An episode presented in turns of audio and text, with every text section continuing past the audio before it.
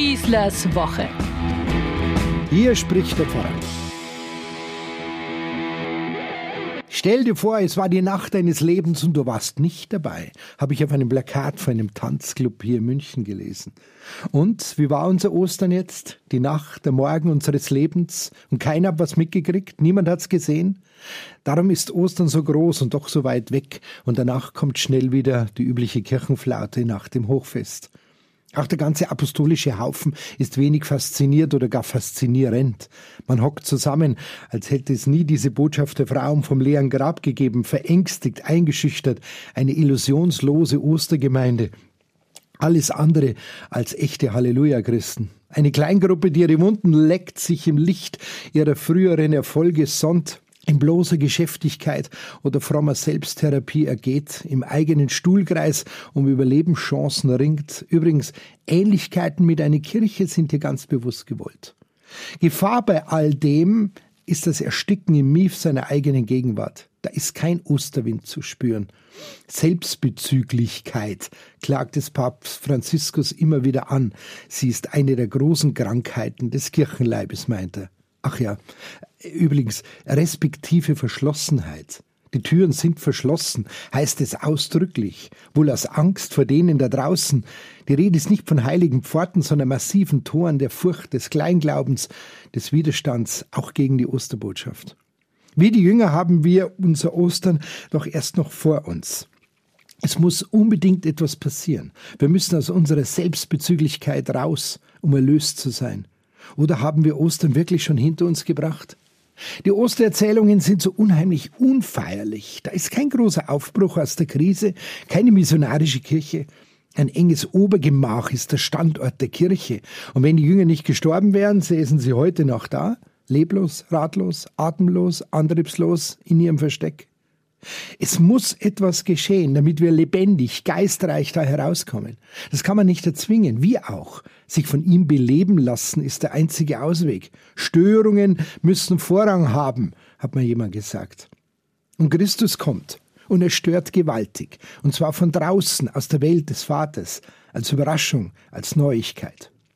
Er kommt, ohne anzuklopfen. Er wartet nicht, bis sich die Tür aufmacht, ist eher unkonventionell, kommt ungefragt, ungebeten, arbeitet sich zu uns durch, ruft uns zur Sache.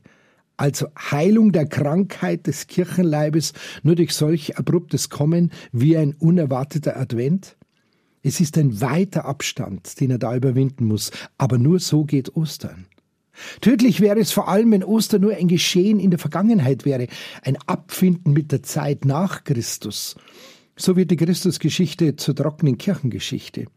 Jesu Botschaft zur frommen, fraglosen Zitatensammlung, eine Erinnerung an eine erledigte und fast begrabene Sache, eine fromme Hinterlassenschaft, ein Museumstück. Glaube wird zum bloßen Zurückblicken in Wehmut oder Zorn, ist aber alles andere als ein Zukunftsprogramm.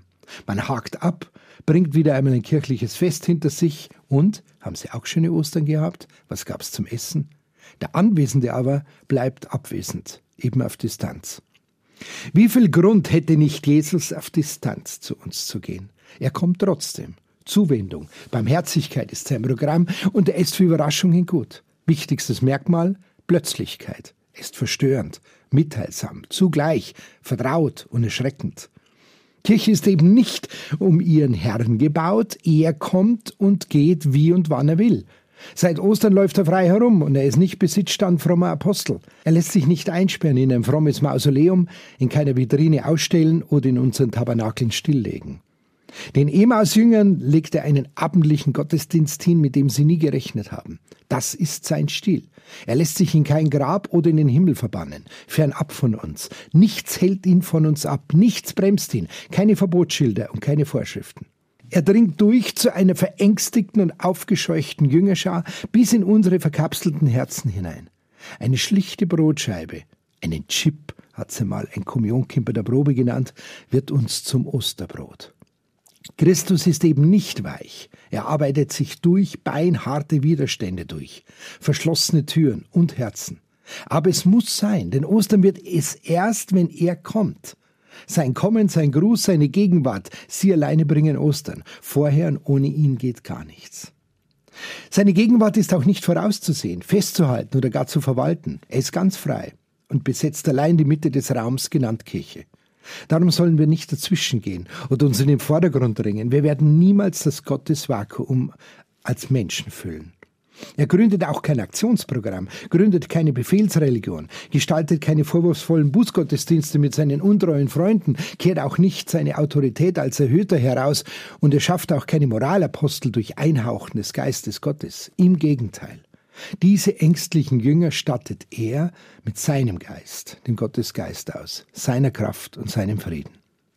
Wenn er auftaucht, gewaltlos und anmutig, entsteht Freude. Wichtig hier, die Jünger stecken Thomas nicht mit ihrer Freude an.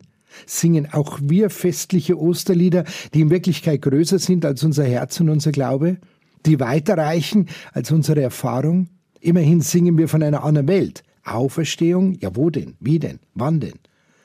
Ich kann dem anderen noch so zureden, glauben muss er alleine. Das steht nicht in unserer Macht, auch nicht in der Macht der Kirche. Das ist zugleich auch unsere Ohnmacht. Und darum bleiben eben manche tief im Karfreitag stecken, feiern den beginnenden Frühling, aber nicht das neue österliche Leben. Neue Perspektiven gibt's nicht auf Knopfdruck und Kommandos. Auch ein Apostel Paulus singt nicht auf Befehl das Halleluja. Seine Stimmung ist eher Zwielicht und Zweifel. Seine Seele tanzt eben nicht. Sein Mund jubelt nicht. Er ist ein Schüler, so wie wir. Er ist eben doch mein Didymus, genannt Zwilling. Wie er muss auch ich lernen, was Auferstehung eigentlich ist. Wir in Erstkommunion heute fragen, ob das alles echt ist, was wir hier sagen und tun. Das geht oft nur stammelnd, bippern, tasten, zaghaft, eher unsicher. Tun wir doch nicht immer so stark. Jesus leuchtet eben nicht wie jedem und jeder ein bzw. heim. Oft reicht's mir, dass es mir dämmert, er stünde jetzt vor mir. Thomas will dieses Glück, ihn wiederzusehen, auskosten und zu fassen kriegen. Am eigenen Leib will er es erfahren, dass seine große Hoffnung bereits begraben nun auferstanden ist. Eine pompöse Massenliturgie geht da nicht, eher eine Privataudienz. Hat's Ostern bei uns auch so Klick gemacht? Haben wir gespürt, dass er mein Allernächster ist? wie er mich mitriss und mich spüren ließ, was hier alles auf dem Spiel steht. Niemand weiß, was in mir vorgeht, wenn ich einmal wirklich vor ihm stehe. Überlegen wir ganz einfach, was wir dann tun wollen. Ihn anfassen oder uns von ihm berühren lassen. Spannend wird's allemal. Ich wünsche euch einen schönen weißen Sonntag und allen Kommunionkindern ein ganz tolles Fest heute. Euer Pfarrer Schießler.